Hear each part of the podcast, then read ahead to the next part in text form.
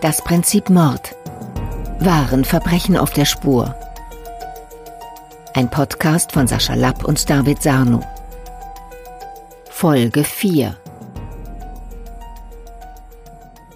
Hallo und herzlich willkommen zur vierten Ausgabe unseres True Crime Podcasts Das Prinzip Mord, wahren Verbrechen auf der Spur. Ein Podcast, der anlässlich unserer Buchveröffentlichung im Kölner Emmons Verlag erscheint. Ja, und wir waren äh, wieder auf einer Lesung im Frankfurter Polizeipräsidium und äh, es war ein schöner Abend. Es war ausverkauft und nochmal vielen Dank an das Präsidium, dass wir da sein dürften überhaupt. Das Ganze hat stattgefunden im Kriminalmuseum, gibt es da im Keller. Ganz spannende Geschichte. Gibt es eine Menge Exponate, David, auch zu unserem Fall, Trixie Scheible zum Beispiel.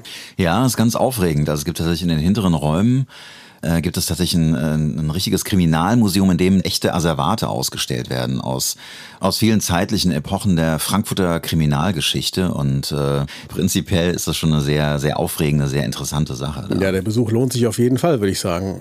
Wir hatten die Lesung mit Wolfgang Metzger, einem Kommissar aus Karlsruhe. Es war ein sehr schöner Abend und Natürlich gibt's auch viel Feedback, inzwischen auch online, bei vielen Online-Händlern, Plattformen. Und äh, ja, manche Leser unseres Buchs wünschen sich hier und da mehr persönliche Geschichte zum Opfer oder zum Kommissar. Ja, kann man machen, aber haben wir uns eigentlich bewusst dagegen entschieden damals? Ja, schon zu Beginn unserer Zusammenarbeit äh, fürs ZDF haben wir uns dafür entschieden, eine bestimmte Nüchternheit, einen, einen eher seriösen Ton anzuschlagen. Also es war uns von Anfang an wichtig, keine Opfer-Täter-Pornografie zu betreiben, sondern es ging uns von vornherein um die spannende Arbeit der Ermittler. Genau, und da sind wir auch ganz vorn dabei. Wir sind ja nicht im Gerichtsprozess. Man kann es immer wieder sagen, wir sind ja vorne dran. Also es gibt viele Bücher, viele Podcasts, die erzählen, was in dem Prozess passiert ist. Wir sind einen Schritt zurück sozusagen. Wir sind an der Stelle, an der Beweise gesammelt werden, an der die Kommissare überlegen, wie kann es dann gewesen sein, wer ist möglicherweise der Täter, Umwege gehen müssen, enttäuscht werden und das ist eigentlich äh, das Thema unseres Buchs auch und auch des Podcasts. Man muss ja dazu auch sagen, wir arbeiten ja mit sehr sensiblem Material, also stecken ja immer Menschenschicksale dahinter, sowohl auf Opfer als auch auf, auf Täterseite. Und das erfordert eben eine bestimmte Nüchternheit, einen, einen sachlichen Ton, um mit dem Ganzen umzugehen. Genau, und um diese Persönlichkeit und äh, um diese Menschen, um die es da aber auch geht, um die geht es auch heute in dem Fall. Wir sind in Berlin und da spielt eine ganz schillernde Persönlichkeit äh, die Hauptrolle, kann man sagen. Das spielt auch ein bisschen in die Geschichte rein. Trotzdem haben wir natürlich, wie in all unseren Geschichten, nicht zu sehr auf das Opfer geguckt, aber in dem Fall spielt die Vorgeschichte, die es hat, schon eine Rolle. Ja, es geht um Baran A., der bis Mitte der 80er Jahre ein bekanntes äh, Promilokal im Rathaus von Berlin-Schöneberg führt. Und hier gibt sich die Berliner High Society die Klinke in die Hand. Rauschende Feste, schillernde Persönlichkeiten und dann der Absturz. Baran A. erkrankt an einer paranoiden Schizophrenie und verkauft dann sein Lokal und reist um die halbe Welt, immer auf der Flucht vor staatlichen Geheimdiensten, von denen er sich verfolgt fühlt. Und dann wird Baran A. schließlich in seiner Berliner Wohnung ermordet. Ein sehr tragischer Fall, den wir uns heute anschauen werden. Und im Anschluss haben wir auch den Ermittler zu Gast, der damals maßgeblich an der Lösung des Falls beteiligt war. Ja, auch ein ganz spannender Typ, mit dem haben wir ja schon zwei Filme gedreht. Aber in diesem Fall, in diesem Fall des Promi-Wirts, da hat er was gemacht, was ich vorher auch nicht kannte. Der ist nämlich in den Tatort eingezogen. Und äh, ich will nicht zu so viel verraten, aber das hat mich persönlich schon beeindruckt. Ja, mich auch. Ähm, aber bevor wir uns die spannende spannende Arbeit des Ermittlers anhören, springen wir zunächst in das Jahr 1999, in eine kleine Berliner Wohnung, in der Baran A. tot aufgefunden wird. Berlin im Juli 1999. In einem Wohnhaus im Stadtteil Schöneberg sind die Nachbarn in Aufruhr.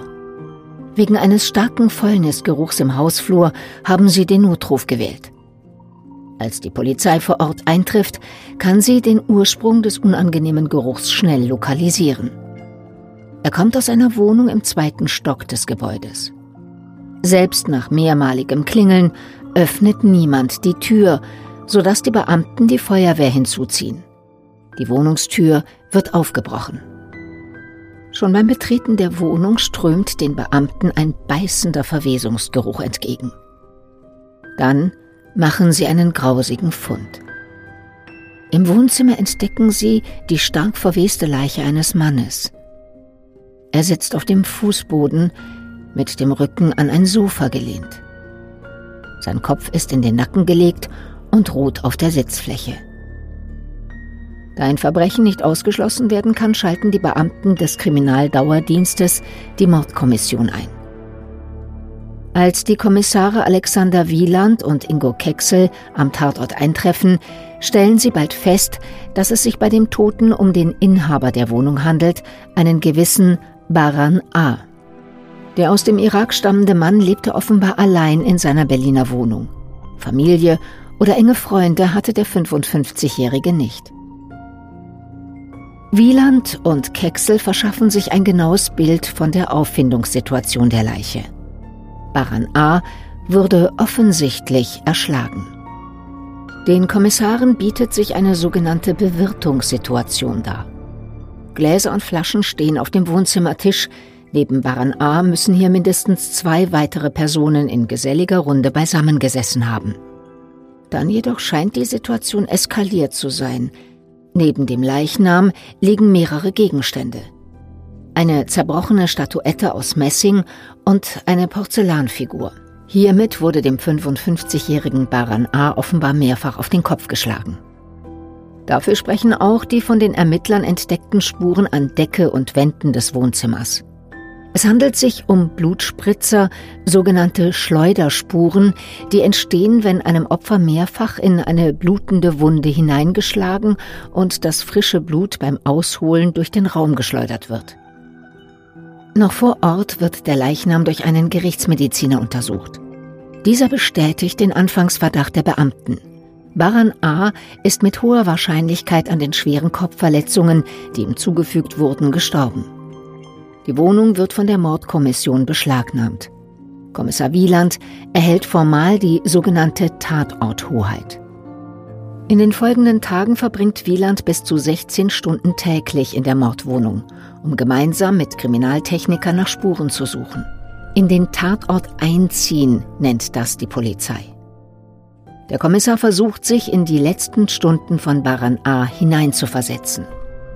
Er will ergründen, was genau sich in der Wohnung des Opfers abgespielt hat. Dabei geht er äußerst gründlich vor. Kein Gegenstand bleibt auf dem anderen. Wieland untersucht jedes Schubfach, blickt hinter jedes Möbelstück. Jeder Schrank wird geöffnet. Die Kleidung des Opfers und weitere Gegenstände werden herausgenommen und ebenfalls untersucht. Wieland möchte nichts übersehen, vor allem keine Hinweise, die zum Mörder führen könnten. Und es dauert auch nicht lange, da macht er im Badezimmer der Wohnung eine Entdeckung. Auf dem Boden liegt eine Plastiktüte, in der sich blutverschmierte Kleidung befindet. Wieland geht davon aus, dass diese möglicherweise von den Tätern getragen wurde. In der Badewanne fällt ihm außerdem ein durchnässtes und blutdurchtränktes Handtuch auf, mit dem sich die Täter nach dem Mord vermutlich gewaschen haben. Wenig später findet Kommissar Wieland in einem Aktenkoffer das Tagebuch von Baran A. Noch bis zum Vorabend des Mordes schrieb der 55-Jährige seine Erlebnisse und Gedanken in dem Buch nieder. Das Tagebuch wurde von A in seiner Muttersprache verfasst, daher wird ein irakischer Dolmetscher hinzugezogen, um das Geschriebene zu übersetzen. Aus den Aufzeichnungen geht hervor, dass Baran A. bis Mitte der 1980er Jahre ein Restaurant im Rathaus von Berlin-Schöneberg führt. Das Restaurant läuft gut, die Berliner Prominenz gibt sich hier die Klinke in die Hand. Irgendwann entscheidet sich A jedoch, das Restaurant aufzugeben. Beim Verkauf erhält er mehrere hunderttausend D-Mark und verfügt somit über ein gewisses Vermögen. Einige Jahre später erkrankt Baran A. an einer paranoiden Schizophrenie. Aus einer Reihe ärztlicher Atteste, die ebenfalls in dem Aktenkoffer entdeckt werden, lässt sich schließen, dass der 55-Jährige sich verfolgt fühlt, sogar unter massiver Todesangst leidet.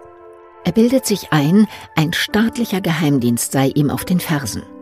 So fürchtet er, in seiner eigenen Wohnung vergiftet, sogar vergast zu werden.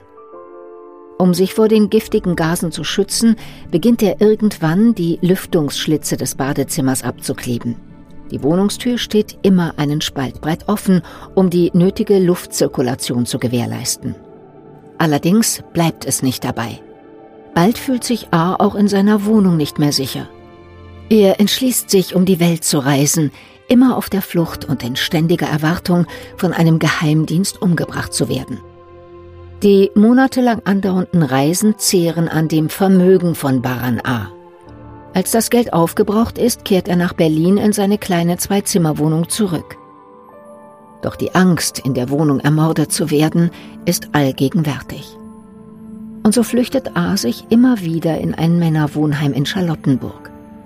In seinem Tagebuch erwähnt er, dass er sich dort ein Zimmer mit zwei weiteren Männern teilt, den beiden Obdachlosen Ricardo B. und Werner G. Die Kommissare Wieland und Kecksel verfolgen jede Spur, um den Mörder von Baran A. ausfindig zu machen. In der Hoffnung, die zwei im Tagebuch beschriebenen Männer vernehmen zu können, fahren sie in das Männerwohnheim nach Charlottenburg, treffen Ricardo B. und Werner G. aber nicht an. Ein Zeuge vor Ort sagt aus, dass die beiden Obdachlosen das Wohnheim wenige Tage zuvor fluchtartig verlassen hätten.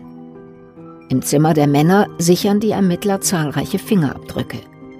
Diese werden im Labor mit jenen Abdrücken verglichen, die in der Wohnung des Opfers an Gläsern und Flaschen gefunden worden waren.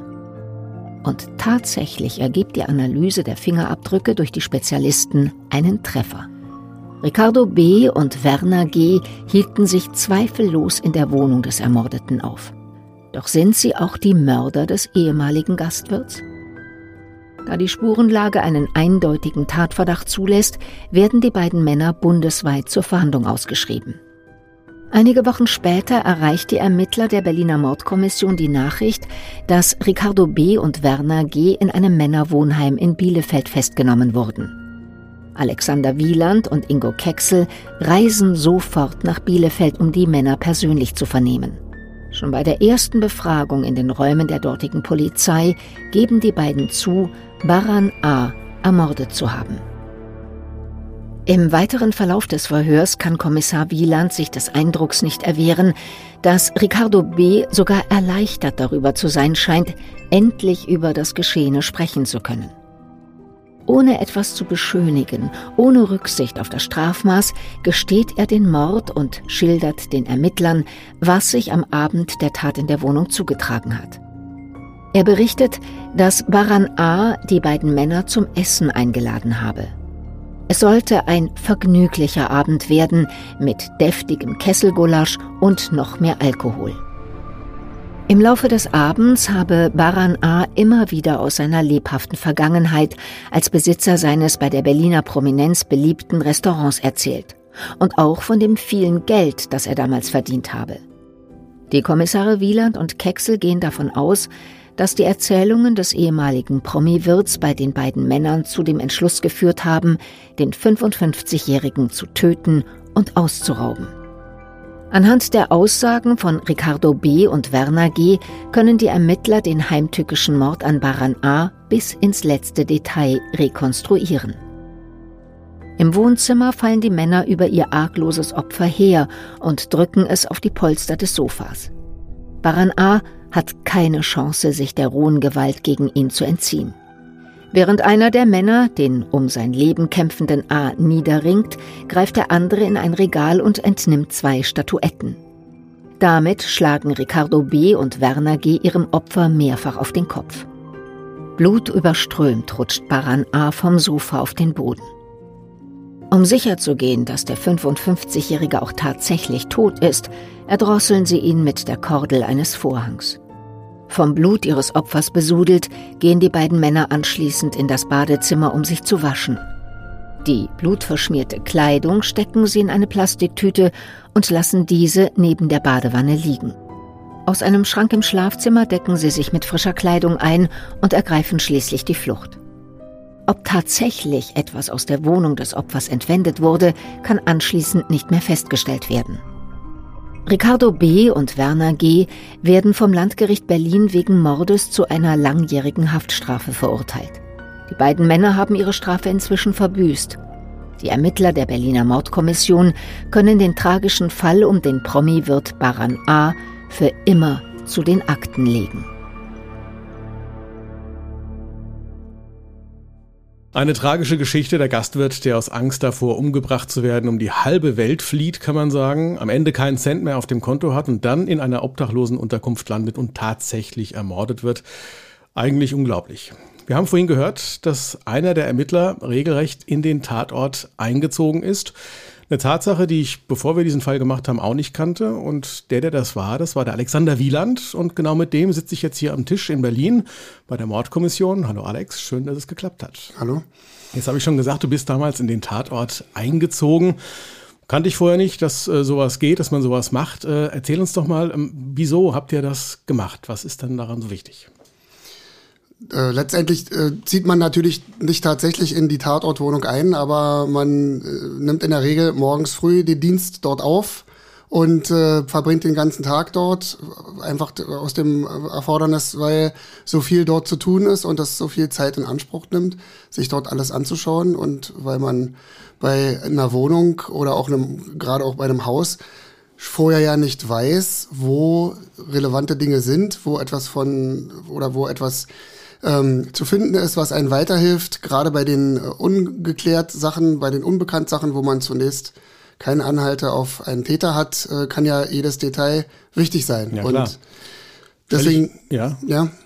Ich stelle es mir komisch vor, also wenn man dann in diesem Tatort äh, wohnt sozusagen, wirklich acht Stunden oder zehn Stunden am Tag, an dem ja sowas Furchtbares passiert ist, ist das nicht irgendwie auch ein komisches, ein äh, schauriges Gefühl oder geht man da ganz kalt und locker ran, weil man das schon kennt? Kalt und locker vielleicht nicht, aber man muss sich natürlich frei machen von dem Gedanken, dass dort äh, jemand vorher gewohnt hat, der jetzt nicht mehr lebt und äh, getötet wurde. Das ist letztendlich ja der Grund, warum man sich dort aufhält und so lange aufhält.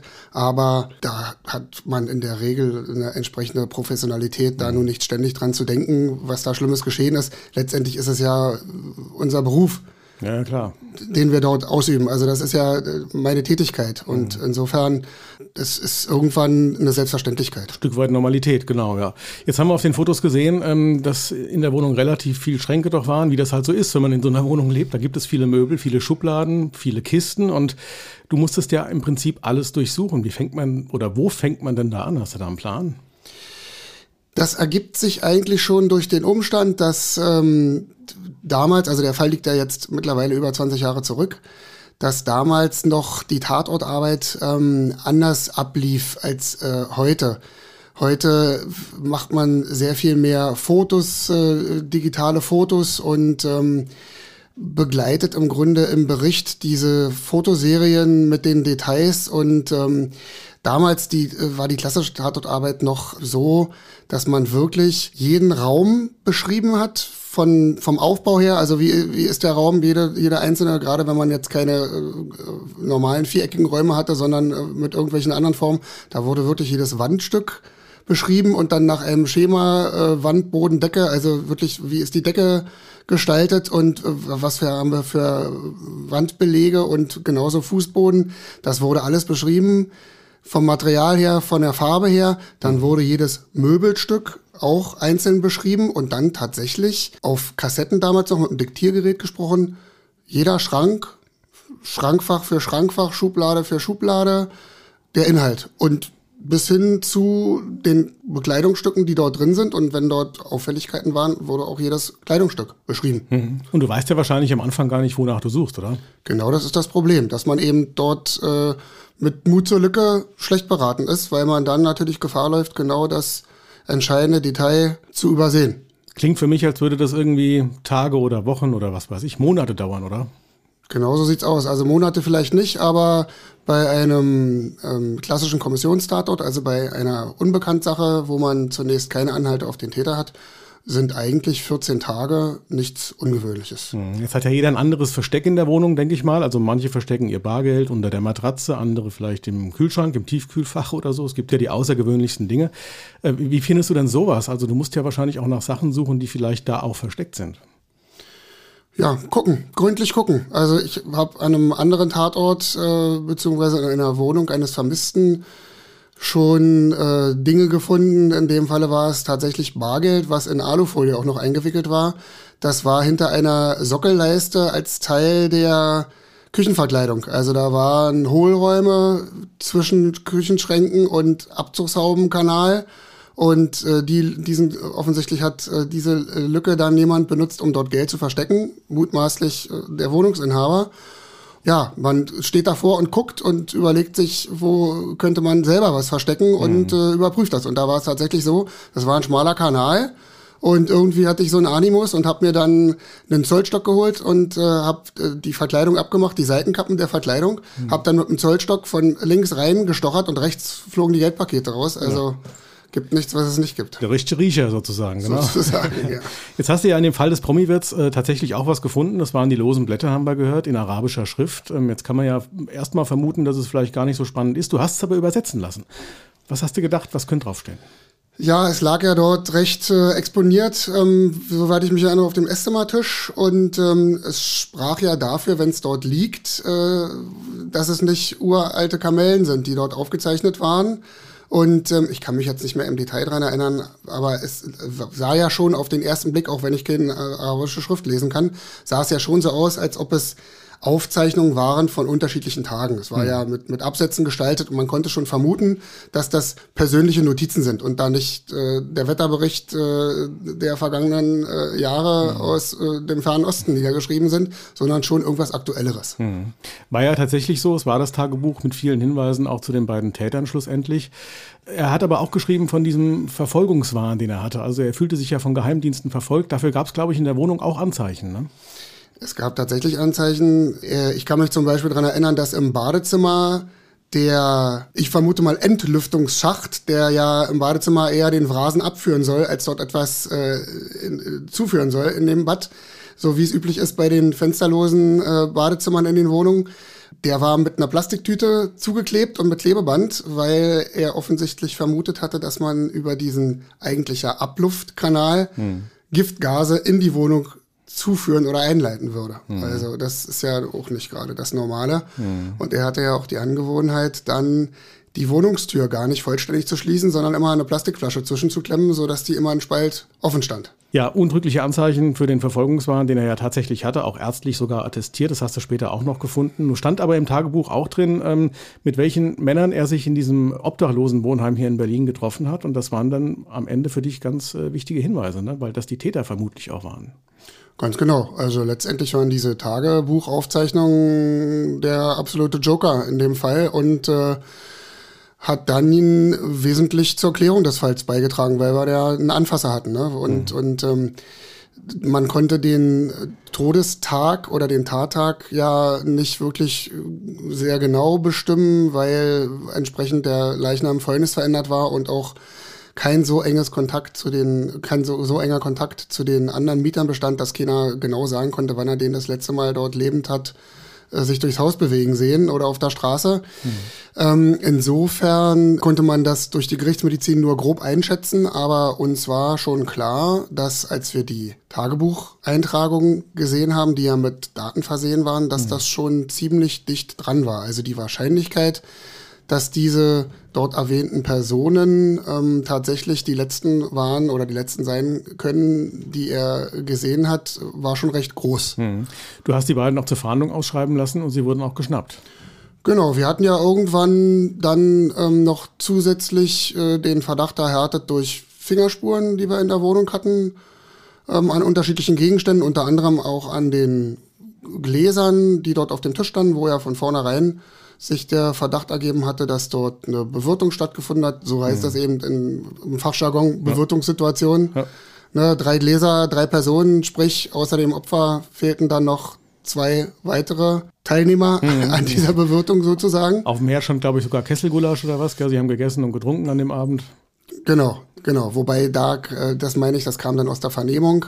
Denn als ich die Wohnung betreten habe, war die Pfanne durchaus noch auf dem Herd zu erkennen. Mhm. Äh, aber der Inhalt, äh, ob das nun Kesselgulasch oder Erbsensuppe gewesen ist, war damals tatsächlich dann nicht mehr sicher festzustellen. War auch nicht so relevant im Prinzip. War auch nicht so relevant, aber es passte ja auch zu der Bewirtungssituation, ne? ja. dass man dort offensichtlich gemeinsam gegessen und getrunken hatte. Und die Gläser standen noch auf dem Tisch, also ist das Opfer nicht mehr dazugekommen, nach der Bewirtung es wegzuräumen, was ja auch wieder den Verdacht nähert, dass das irgendwo im Zusammenhang stehen könnte. So ist es. Die beiden Männer wurden geschnappt in Bielefeld anschließend. Äh, du hast die Nachricht hier in Berlin bekommen und du wolltest sofort hin. Es war dir ganz wichtig, die gleich zu vernehmen. Du bist sogar mit dem Hubschrauber geflogen, ne? Ja, das stimmt. Ähm, wir sind damals zu zweit äh, geflogen. Zum einen ähm, der Kollege, der den Vorgang als Sachbearbeiter betreut hat und zum anderen ich als derjenige, der den Tatort äh, bearbeitet hatte und deswegen natürlich am besten kannte.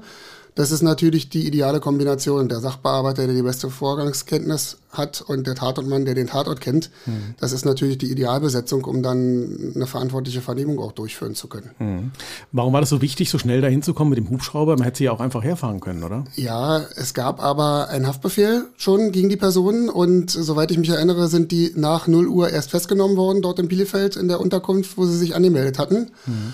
Und die gesetzliche Regelung ist die, dass man bei Vorliegen eines Haftbefehls unverzüglich zur Verkündung des Haftbefehls einem Richter vorgeführt werden muss. Sprich, Vorführungszeiten enden so in der Regel am Nachmittag. Vorher müsste, muss das aber angemeldet werden. Auch die Haftbefehlsverkündung und das Wort unverzüglich ist eben auch nicht unendlich dehnbar. Sprich, es bleiben dann wirklich für einen Vernehmungsversuch nur ein relativ eng begrenztes äh, Zeitfenster, mhm. nur ein paar Stunden. Und insofern, ähm, wir hatten damals ja noch den Flughafen Tempelhof in Betrieb, der wirklich nur zehn Minuten mit dem Auto von unserer Dienststelle entfernt ist. Mhm. Und äh, da war es zunächst mal spekulativ tatsächlich die schnellste Möglichkeit, dorthin zu kommen. War nachher nicht so, weil der Hubschrauber nicht so schnell geflogen ist, ne? Wir äh, haben leider in der Polizei Berlin, die wir ja kein Flächenstaat sind, äh, so wie die großen Flächenstaaten, die haben da natürlich da eine bessere Ausstattung, weil sie einfach auch Hubschrauber brauchen, mhm. um entsprechend den Zuständigkeitsbereich abzufliegen.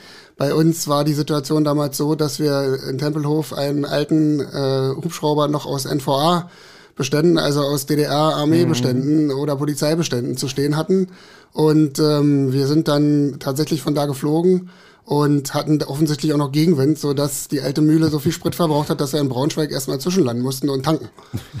Trotzdem warst du schnell genug da, zum Glück, muss man sagen. Du hast ja. die beiden ja auch vernommen. Was haben sie denn gesagt? Ja, also ähm, das Vernehmungsverhalten war recht unterschiedlich. Also einer der Tatverdächtigen wirkte im Grunde schon fast erleichtert, als er in den Vernehmungsraum geführt wurde und man merkte gleich, dass, ja, dass er reden will. Also, dass er dazu nicht erst großartig gebracht werden muss, was zu sagen, sondern dass er äh, mehr oder weniger selbst das Bedürfnis hatte, über die Sache zu sprechen, weil es ihn offensichtlich belastet hat. Ja. Und der andere?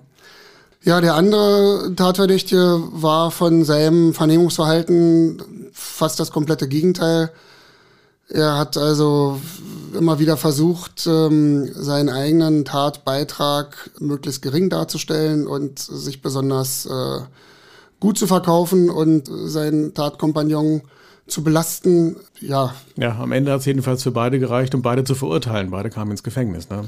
Unterm Strich hat es gereicht, beide zu verurteilen, mhm. weil das Gericht äh, eben auch einfach keinen Zweifel daran hatte, dass beide das als ihre Tat jeweils verstanden haben oder als gemeinsame Tat und das ist ja das Entscheidende. Mhm. Fall gelöst in dieser Geschichte. Inzwischen arbeitest du ja nicht mehr im aktuellen Bereich sozusagen, sondern du bist mit all deiner Erfahrung, und wir haben ja gerade gehört, da ist eine Menge da, in die Cold Case Abteilung, die man nicht so nennen darf, gewechselt hier in Berlin. Du bearbeitest also Fälle, die oft über Jahre nicht gelöst werden können. Ähm, was war der Reiz, dahin zu gehen? Der Reiz, dorthin zu gehen, war zum einen natürlich, wenn die private, familiäre Situation sich verändert und dann irgendwann auch Kinder hinzukommen, es natürlich ähm, mit der Bereitschaft problematisch mhm. sein kann, dass man eben immer wieder nachts alarmiert wird und dann Absprachen schwer sind äh, innerhalb der Familie, wer sich wann wie wo kümmert. Es ist einfach so. Ich habe ja fast 20 Jahre Mordbereitschaft gemacht es ist natürlich eine Einschränkung hm. des Privatlebens und es ähm, ist alles andere als sicher planbar und irgendwann wird es eben mit der familiären Situation wirklich problematisch dadurch. Und die knifflige Arbeit macht sich ja auch Spaß. Die alten Fälle nochmal aufzurollen, das ist ja oft nicht so einfach. Keine Frage, keine Frage. Ähm, ich bin jetzt seit äh, über 25 Jahren in dem Arbeitsbereich und habe natürlich auch die ganze Entwicklung der Möglichkeiten der Spurenuntersuchung, gerade was die DNA-Analytik anbelangt. Mhm. Als ich anfing, ähm, war das mit der DNA noch in den Kinderschuhen. Da hat mhm. man auch Gruppenserologie gemacht und fing gerade an, dann mhm. ähm, dort äh, verfeinerte Verfahren anzuwenden, die dann wirklich eine individuelle Identifizierung einer einzelnen Person ermöglicht und nicht mhm. nur eine Blutgruppenbestimmung, wo ich immer noch erheblichen Anteil an der an Leuten der Bevölkerung habe, die eben diese Blutgruppe tragen. Und dann das zwar irgendwie noch verfeinert wird mit äh, Ausscheidermerkmalen, aber eben überhaupt gar keinen Vergleich zur heutigen DNA-Analytik darstellt. Ja, da drücke ich die Daumen, dass du den einen oder anderen Fall noch lösen kannst. Vielleicht führt der uns ja auch wieder zusammen hier in Berlin. An der Stelle sage ich aber jetzt erstmal vielen Dank, Alexander Wieland. Schön, dass du da warst, die Zeit genommen hast für uns. Ähm, ja, und äh, wir, liebe Zuhörer, wir hören uns bald auch wieder mit einem anderen Fall aus unserem Buch, Das Prinzip Mord, erschienen im Kölner Emmons Verlag. Bis dahin schauen Sie einfach mal rein. Es sind ja nicht nur die Geschichten zum Nachlesen drin, sondern auch viele Fotos aus den Ermittlungsakten, auch hier aus diesem Fall des Promi-Wirts. Und Sie können ja mal schauen und überlegen, wo Sie vielleicht nach dem Tagebuch oder anderen Beweisstücken gesucht hätten. Das Prinzip Mord. Wahren Verbrechen auf der Spur. Ein Podcast von Sascha Lapp und David Sarno.